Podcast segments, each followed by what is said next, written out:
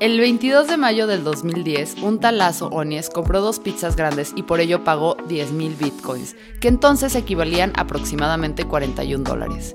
Este evento no solo es el origen del Bitcoin Pizza Day, sino que también marca el hito más importante en el mundo de las criptomonedas. La primera vez que una moneda digital basada en cadena de bloques o blockchains se usaba para comprar algo material. Si a eso le sumas que 10.000 bitcoins en el momento que se está grabando este programa equivalen a cerca de 326 millones de dólares, nos deja con asombro suficiente como para querer saber qué es Bitcoin, para qué sirve y por qué Laszlo Onies no se está dando de topes contra la pared hasta dejarse la frente como el perro aguayo. Bienvenidos a Ya es lunes, el podcast de Neobox para iniciar la semana en modo el dinero es dinero, el dinero es dinero, el dinero es dinero, aprende algo dinero. Y hoy hablaremos sobre blockchain, tecnología financiera y por qué estas dos generan tanto alboroto. Blockchain es un concepto que existe desde el 2008, aquel año maravilloso en que Facebook apenas estaba ganando popularidad, Twitter no parecía la arena coliseo de los intelectuales con Internet y una personalidad conocida como Satoshi Nakamoto publicaba un reporte donde mencionaba esta tecnología por primera vez. El blockchain no solo es conocido por ser uno de los temas sexys en cuanto a informática y ser tu propio jefe se refiere, sino que también es conocido por lo difícil de explicar. Pero si logré enseñarle a mi abuela cómo usar stickers en WhatsApp, nada me va a detener en tratar de explicarles qué es esta cadena de bloques como lo conocen en la RAE. Los blockchains son registros no centralizados basados en tecnología person to person para guardar cualquier tipo de transacción a través de redes privadas o públicas, cada bloque de la cadena o nodo tiene una cantidad de registros o transacciones válidas debido a que todos los miembros de la red tienen esa validación, información referente a ese bloque y su vinculación con el bloque anterior y el bloque siguiente a través del hash de cada bloque. Esto fue Ya es lunes, muchas gracias. Ah, que creyeron, ¿verdad? ¿Pero entendieron? Yo tampoco. Para decirlo en español tenemos a Eugenio Perea, especialista y colaborador en Magma Partners, fondo de inversión en etapa temprana para tecnologías en América Latina. Blockchain suena como complicado, pero la neta es que el concepto es muy sencillo. Imagínate que a tu primo de la secundaria está en clase de contabilidad. Entonces le están enseñando cómo hacer registros y asientos contables en un cuaderno así como de contador como el siglo pasado. Bueno, imagínate que blockchain es una tecnología que hace que ese cuaderno de contabilidad mágicamente a la Harry Potter haya 250 versiones de ese cuaderno y cada vez que escribes en uno, todo se cambia automáticamente. Entonces, tú puedes crear un lugar donde guardas información en tinta que no puedes borrar y eso, todo el mundo del planeta tiene una copia exacta de eso. Eso básicamente es un blockchain. Es un registro inmodificable que está replicado en millones de lugares en todo el entorno. Eso es lo que es básicamente. Se llama blockchain porque es una cadena de bloques, pero, pero son terminajos propios de la industria blockchain que no quieren decir nada fuera de ahí. Entonces, es una cadena sí y son bloques sí, pero básicamente es un registro público inmovible. Si viéramos en la vida real esta cadena de bloques, serían una pila de carpetas con diferentes hojas numeradas llenas de unos y ceros y al traducir esta información nos daría un registro detallado de cientos de miles de millones de transacciones. Y así como tú tienes tus carpetas, tus vecinos también tienen las suyas con la misma información. Y cada vez que se quiere poner información en alguna carpeta, todas las copias se actualizan y la nueva hoja que agregues toma su lugar en la cadena. Actualmente dominan las redes centralizadas. Todos nuestros mensajes y audios de cinco minutos quejándonos de nuestros jefes están en una computadora gigante llamada servidor en una oficina de WhatsApp. Lo mismito pasa con nuestro historial de búsqueda en los servidores de Google. Absolutamente todo se almacena en una base de datos centralizada. Y cuando digo todo, quiero decir hasta aquella vez que usaste modo incógnito para buscar qué significa soñar que llegaba sin ropa a tu boda con Lolita Ayala. A diferencia de esto, en blockchain los datos están distribuidos entre todos los participantes de la red. Al no haber un servidor central, todos participan almacenando y validando la información. Se trata de una herramienta muy potente para comunicarnos y almacenar datos de forma confiable y discreta que no depende de una compañía que tenga servidores centrales. Y podrás pensar, Fer, esto suena a tecnología hecha por y para nerds. Y sí, aunque realmente blockchain tiene muchísimas aplicaciones, tal y como lo menciona Gastón Bejar Quiñones, abogado informático y desarrollador en tecnología blockchain. Por ejemplo, uno de los riesgos más grandes que tiene un agricultor es justamente cuando entrega la mercancía en camiones y él ve salir los camiones y pues no, sabe si le van a pagar, si, si este, están en manos de, de, quién, y cuando llegan una vez que llegan a la frontera, este, qué sucede, etcétera, etcétera, ¿no? Hay, mucha, hay mucho riesgo, ¿no? En esa, en esa operación. Entonces, ¿qué pasa con blockchain? En blockchain, mediante contratos inteligentes, tú puedes determinar que en cuanto el camión pase mm, con interfaces, lógicamente, de IO, de Internet of Things, cuando el, camión pase de una eh, barda en particular, ya el, el, comprador tiene que depositarle al, al, agricultor 20%. Y cuando la mercancía esté más cerca, 51% más cerca del comprador que del vendedor, por medio de contratos inteligentes, se pague el otro 45 o 50%. Y cuando llegue a la frontera, en cuanto llegue la frontera por medio de sensores ¿sí? o GPS, se, se, se, liquida el total ¿no? de, la, de la deuda con el, con el agricultor. Esto da o sea, muchísima efectividad, no solamente en la parte de logística, este, también a, nivel de procesos. Eh, la gente de la agencia donal, por supuesto, sabe que ya hay una aproximación por lo tanto, este, el, tiempo de ejecución de estos procesos fronterizos se, hará de lo que es ahorita una décima parte o una, unos 5% de lo que se pasa de energía en, esos procesos, se va a eficientar de un grado máximo. O, por ejemplo, hay un ejemplo importante eh, de un restaurante de comida rápida en, Estados Unidos que empezó a, sin querer a, envenenar a, pues, a, sus clientes y no sabía por dónde le estaba llegando la mercancía que estaba, la lechuga que estaba contaminada. Por medio de blockchain, tú vas a poder, este, a la hora de que estás empacando, eh, generar eh, un certificado de números de serie, por ejemplo, de qué frutas o qué, qué empaques se hicieron en cierto momento, para saber exactamente cuál empaque ¿sí? era el que venía dañado y no solamente eso, sino trazar dónde están los otros empaques este, para advertir sobre algún problema. Esto a nivel, a, nivel de perecederos viene a ser un game changer, este, es, tecnología disruptiva. Y, bueno, blockchain es tecnología disruptiva donde, toca. ¿eh? O sea, estos son eh, ciertos, ciertos ejemplos, pero por ejemplo, eh, hay un, tema de las aerolíneas, ¿no? Por ejemplo, tú compras un seguro, vamos a decir, tú compras un seguro de, para, en, en, caso de cancelaciones, ¿no? Entonces, por medio de un contrato inteligente, eh, el contrato inteligente eh, ve que el avión efectivamente llegó tarde o no llegó, si se cancela el vuelo, tú compras el seguro, el momento en el, momento en el que pase el, segundo en el cual el avión no, no, no, vaya a salir, en ese momento se te, te transfiere una cantidad de dinero por ese seguro que compraste y no tienen que involucrar la gestión con ninguna entidad, con ningún... Es simplemente un supuesto que fue ejecutado por, por la propia realidad. Debido a la confianza, seguridad y transparencia que ofrece este sistema, uno de los campos donde tienen mucha popularidad las blockchains es el de las finanzas, donde la combinación de estas cadenas con otros sistemas tecnológicos han dado pie a las fintech. Fintech es mucho más sencillo de entender. Es un portmanteau compuesto de dos palabras, que es financiero y tecnología, ¿no? O finanzas, tecnología. Depende a quién le preguntes y a qué se dedique, piensa que fintech son dos cosas diferentes. Si vas con un banquero de más de 50 años de edad, él ve fintech como la evolución de la banca y servicios financieros por medio de la tecnología. Entonces, tenemos toda esta estructura financiera global y con tecnología va a ir, evolucionando mejor, ¿no? Si le preguntas a alguien que se dedica realmente a fintech, piensa lo opuesto. Es, tiras a la basura todo el entramado estorboso de la parte financiera y te vas derechito a través de, tecnología con el usuario final y realmente le das lo que necesita.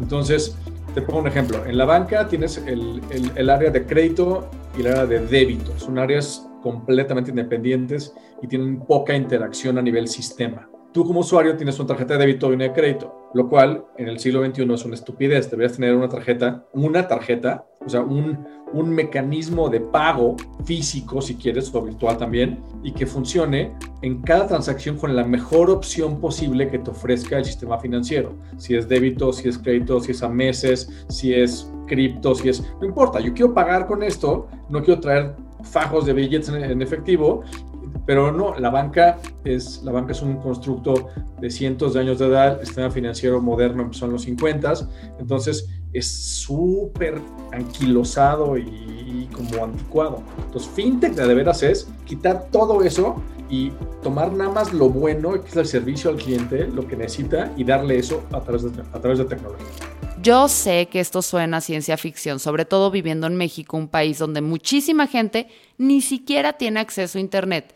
Y entre los que sí tenemos, hay quienes el hecho de poder hacer una videollamada ya les parece cosa del diablo.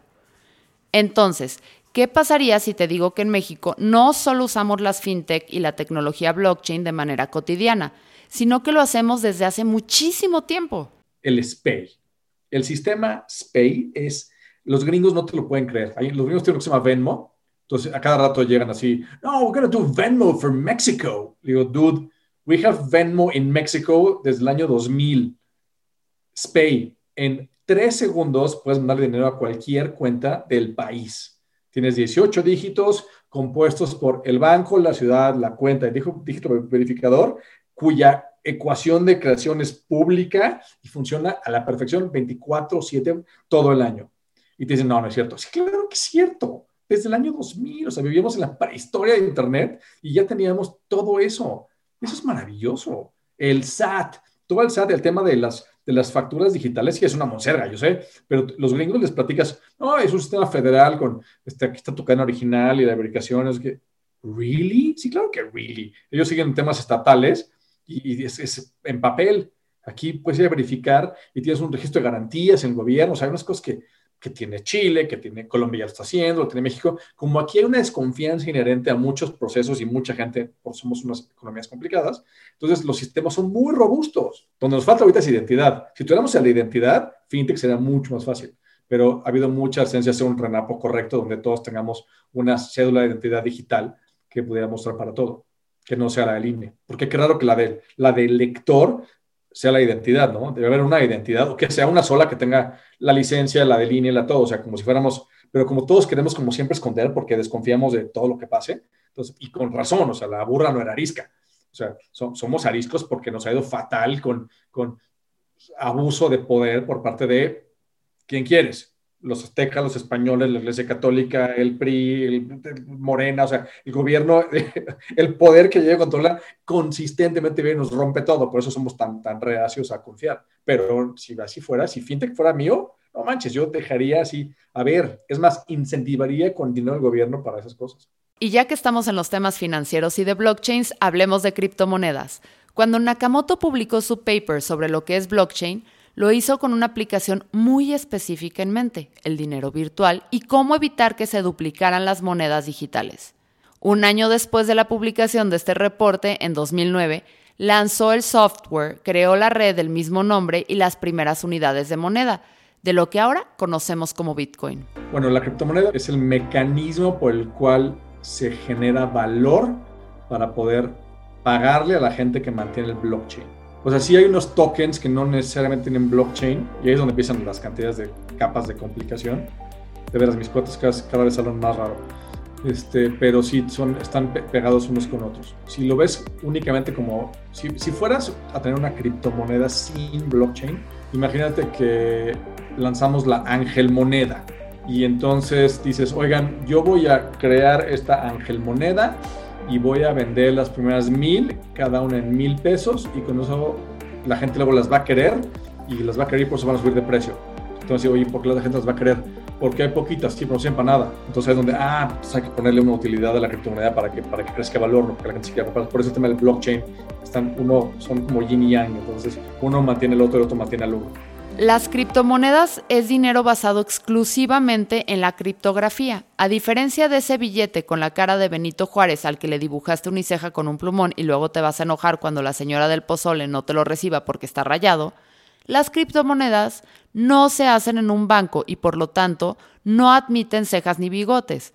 Estas se hacen a través de la resolución de problemas matemáticos basados en criptografía. Su valor, no obstante, depende de otros factores, como lo explica Carlos Bugarín, analista de requerimientos en el Departamento de Desarrollo de Neubox. Todos sabemos que la regulación de precios es basado en esa ley famosísima de la economía de la oferta y la demanda, pero particularmente en las criptomonedas y sobre todo el Bitcoin ha ido pues prácticamente un alto, un bajo como nunca antes se había visto.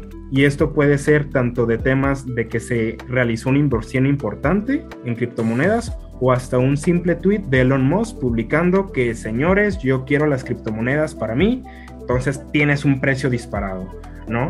Eh, la parte que cuando Tesla está invirtiendo en criptomonedas y que además va a, va a aceptar Bitcoin como método de pago para los Teslas, pues imagínense, con dos Bitcoin puedo pagar un Tesla y hasta me dan cambios, señores. Pero a los meses, este Tesla dice, no, ¿saben qué? Ya no puedo utilizar criptomonedas porque me preocupa mucho el impacto ambiental que genera la minería. Entonces, el Bitcoin se va en picada. Entonces, más allá de la oferta y la demanda, pues ahora nos estamos, el precio del Bitcoin se está sometiendo prácticamente a merced de las publicaciones o pensamientos de gentes con alto impacto a nivel mundial en estos temas. Ahora, ¿cómo se crean las criptomonedas? Si pensaste que con azúcar, flores y muchos colores, primero te diré que qué chiste tan mamón y luego te diré que no desesperes con lo de la vacuna contra el COVID. Ya mero les toca a los mayores de 30. Las criptomonedas se crean a través de un proceso conocido como minería. Básicamente hay usuarios que tienen computadoras que usan para resolver acertijos matemáticos muy largos y complejos. El más popular de estos acertijos es cómo hacerle para agregar más papel a este libro contable llamado Bitcoin. Y por cada acertijo resuelto, el mismo sistema premia a estos usuarios o mineros con nuevas criptomonedas. Y sí, cualquiera con el equipo necesario puede hacerlo. Acá hay algo importante que puntualizar. No es que las criptomonedas salgan de las computadoras de los mineros como si fueran reportes de Excel. Ellos ayudan a emitirlas aportando poder y recursos a la red sobre la que se crean y registran las monedas en su blockchain. Usando la analogía de las carpetas y los lockers, ellos ayudan a construir estos últimos y el sistema les recompensa con la oportunidad de registrar una transacción a su favor en el blockchain. Esto quiere decir que si adaptáramos Blancanieves al 2021, los siete enanos mineros no necesitarían picos y palas para irse a trabajar sino computadoras muy potentes, sillas de gamer y suministro ilimitado de paquetaxo. Ahora, ¿cuáles son las ventajas y desventajas de estas criptomonedas? ¿Cuál es la ventaja de las criptomonedas sobre las monedas tradicionales? Recordemos que el Bitcoin nace de una ideología bastante sencilla, parte de ella de la confianza. Dice que era muy frecuente el hecho de yo tener que recurrir a la confianza a una entidad central, en este caso un banco, para que mi moneda no perdiera valor. Claro, esperando que dicha entidad no despreciara la moneda. Pero la historia, como lo dice la ideología del Bitcoin, siempre ha sido pronunciado de este tipo de actos. Entonces, ¿cuál es la ventaja que una criptomoneda ofrece? Es que ahora ya no dependemos de una idea central, ya no dependemos de un banco central, sino ahora es una parte colectiva, es un esfuerzo colectivo por estar manteniendo la moneda en pie y en base a autorizaciones también colectivas. Algunas desventajas de las criptomonedas son prácticamente que no existe un consenso mundial, tanto del Banco Mundial o del Fondo Monetario Internacional, en su regularización. Ese es el principal pero que vamos a estar encontrando. También porque muchos países están en desacuerdos o acuerdos si de apostar por un gravamen a la moneda, a las transacciones. O sea, prácticamente es ese eh, sentido de que no hay un margen de a dónde dirigirnos en, en la aplicación mundial como moneda de curso legal. Dato curioso, lo que ha sucedido en El Salvador en los últimos días se ha convertido en el primer país eh, de toda la historia en aceptar el Bitcoin como moneda de curso legal. Sin embargo, le han llovido eh, críticas, tanto del Banco Mundial principalmente, por justamente por no tener una trazabilidad adecuada en la implementación de la moneda. En junio de este año 2021, el Congreso del Salvador aprobó una propuesta del presidente Nayib Bukele para que el Bitcoin se use como moneda de curso legal convirtiéndose así en el primer país del mundo en hacerlo. Entonces debería reventar todos mis ahorros en una computadora para empezar a minar bitcoins o dogecoins o cualquier cosa que termine con coin? Todo el tema de cripto está hecho primero pensando en seguridad. Curiosamente, Internet, la web es al revés, está pensado primero en seguridad. Este, y, cripto, sí, qué chistoso. He visto notarlos en algún lugar porque es un dato importante. O sea, web arrancó como usable, no seguro, cripto arrancó como seguro no usable. Entonces han ido creando capas de usabilidad para que sea para usarle para todo el mundo. Lightning ha hecho un trabajo espectacular para ver su usabilidad en Lightning Network, pero todavía no puedo entregarle a mi mamá, decirle, a ver, paga con cripto. No lo conoce y no hay una manera así de, rápido echarle, echarlo a andar y que empiecen a usarlo para esas cosas, ¿no? yo ya lo uso porque yo sí le eché mi, mi, mi, se aprende cómo funcionaba, pero no creo que sea fácil usar todavía. Y también la pregunta de muchos anticriptos es exactamente qué problema resuelve. Y esa es una pregunta muy válida. Es increíble como tecnología y todo, qué problema me está resolviendo. Hay retos enormes. Blockchain no necesariamente resuelve tus retos de la manera más eficiente posible o quizás del todo. Entonces, alguien te diría, o sea, es mucho más barato tener una base de datos de información de, no sé, población, ¿no? Sí, sí, sí podría ser, pero pues nunca, nunca sabes quién la va a modificar, ¿no?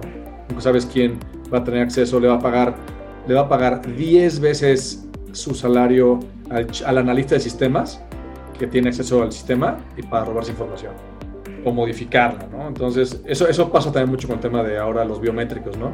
Imagínate que, o sea, tu password la craquean, bueno, pues creas otra, ¿no? No pasa nada. Pero ¿qué pasa si te roban tus huellas digitales y tus iris y tu voz y tu pulso? O sea, no vas a cortarte la mano y ponerte otra para poder tener un nuevo password, ¿no? Entonces, siempre que hablan del tema de biométricos, digo, sí, sí, sí, esas cosas funcionan para identidad, no para password. O sea, es, es yo soy Juan, no esta es la clave de Juan. Es, sí soy yo y la clave es esta. La clave tienes una cosa que no puede ser biométrico, yo creo. Aunque hay que mantener la calma con estos temas, lo cierto es que limitar la tecnología blockchain a las criptomonedas es como no ver el bosque completo porque te estorban los árboles. Entender la popularidad de estas tecnologías nos puede ayudar a nosotros como ciudadanos de a pie. Es, es totalmente viable, eh, ya que eh, este tipo de operaciones inclusive ya vienen acompañados por decisiones y reglas y leyes ya de parte del gobierno federal que nos están llevando, por ejemplo, a la, adopción de marcos eh, cercanos al blockchain, eh, utilizando y buscando la verdad, como son las NOM, 100, la NOM 151, que es una tecnología, eh, un protocolo, perdón, establecido por, por la Secretaría de Economía y el Gobierno Federal, en el cual este, se, se le otorga fecha cierta a, a ciertos documentos. Entonces, es, ese tipo de, iniciativas del gobierno federal eh, te, dicen que, que, también este, este México es, también está muy polarizado porque el gobierno también está intentando llevar a, a, los contribuyentes o en general a, la población a la adopción de tecnología porque pues, lógicamente es mucho más eficiente, por ejemplo, el cobro de impuestos ahora que lo que era hace 10 años. Y llevando este, este tipo eh, este tipo de acciones se automatiza y se digitaliza mucho más rápido. Ahora, eh, con el rezago, el rezago tecnológico que existe, y sobre todo en la parte sur del país, eh, yo creo que es variable a qué tanto tiempo se tarden los pioneros o los early adopters en hacer apuestas hacia el blockchain, ¿no? Este, quizás vendrán acompañadas de órdenes de partes de, de corporativos del exterior pero yo sí creo que la adopción de, blockchain en México va a ser eh, sustancial en los próximos cinco años. Y por supuesto, el hecho de que las cadenas de bloques sirvan para transparentar procesos nos puede ayudar con problemas de corrupción. El blockchain ofrece un valor que es siempre la trazabilidad y la transparencia. Eh, entonces, la voluntad quizás del gobierno es lo más importante o lo, que falta. Que te digan que sí quieren, es muy diferente a que realmente empiecen las implementaciones a, darse. Ese punto es muy importante. Y luego ya que empieza la implementación, que se gastan millones de, dólares o de pesos en estas implementaciones, eh, es porque muchas veces no se, no, se, no se dan los requerimientos adecuados. Entonces, este, eh, muchas veces los, los proyectos tecnológicos en el gobierno, por no tener estas, estas seguimiento eh, en estos programas públicos, se, se, abandonan proyectos de millones y millones de dólares que, que entran cada, cada cuatro años, cada, perdón, cada seis años y que se les mete todo el valor y toda la, toda la fuerza y, y cuando llega el nuevo, el nuevo gobierno este, los abandona. ¿Por qué? Porque quieren cambiar de proveedores, porque quieren volver a empezar todo y hay de veras este, unos proyectos ahí inconclusos de mucho valor eh, que yo me, me, tocado revisar y que finalmente nunca salen a la luz, no sabemos por qué, este, pero yo creo que es, es más la voluntad que falta o, o también la, el seguimiento de estos programas este, públicos eh, ayudados de estas herramientas tecnológicas. Yo creo que es muy importante interesarse y entender todo lo posible al respecto. O sea, no clavarse en las partes más técnicas de, blockchain y cripto, pero sí tratar de usarlo por lo menos. Porque hay una posibilidad, yo creo que pequeña, pero es real, de que eso se convierta en una herramienta muy importante al futuro quizá no en la forma en que hoy existe, pero yo creo que como todo, la tecnología se va construyendo sobre los hombros de gigantes. Yo creo que quizá acabemos haciendo un SPAY global construido sobre blockchain. Quizá ahora que los grandes gobiernos, el G20 decidió que haber un 15% de impuestos para todas las empresas, no importa dónde estén, quizá el registro de esos impuestos se va a hacer ahí. Quizá es, es, una nueva manera de entender las cosas y podría ser igual de importante que Internet. Entonces, una revolución tan grande no está, no es recomendable ignorarla. O sea, no se va a ir pronto, no va a desaparecer. Hay muchísima gente que está trabajando activamente todo el santo día en que eso sea, sea, grande. Yo creo que sí vale la pena parar la antena y ver qué está pasando. Y sí, comprar criptos. Yo compraría yo compraría lo que puedan, no, no, no pedir dinero prestado ni nada, o sea, o sea, de la lana que no vas a usar, que de la cual no dependes un pedacito, métete a Bitso y compra un cachito de, Bitcoin y un cachito de Ethereum cada, cada mes, un pedacito así, y ve viendo como, sin, o sea, no, no estés checando diario el precio, nada más es ve lo que va pasando y lee un poquito, o sea, no, no, busques, nada más deja que llegue a ti la información porque vaya que está en todos lados y pon atención y ves lo que va saliendo. Oye, una, una cadena de bloques para el registro del pescado, eh, pescado legalmente en Noruega. Ah, pues mira, ya está eso. Entonces, al igual sobre eso, vamos a estar construyendo redes muy interesantes de información que podemos usar. Sí falta la capa de usabilidad, pero yo creo que es una tecnología que va a ser bien interesante las blockchains no van a hacer nada más que volverse cada día más populares. Así que hay que estar preparado y pensar en cómo te puede ayudar usarlas. Quién sabe, a lo mejor un día te pagan con una Newbox Coin y dentro de un par de años con eso puedes comprarte una isla en el Caribe y dos pizzas. Mi nombre es Fernanda Dudet y esto fue un episodio más de Ya es lunes, el podcast de Neobox, la empresa número uno de hosting en México y próximamente de Neobox Coin. Nos escuchamos a la próxima.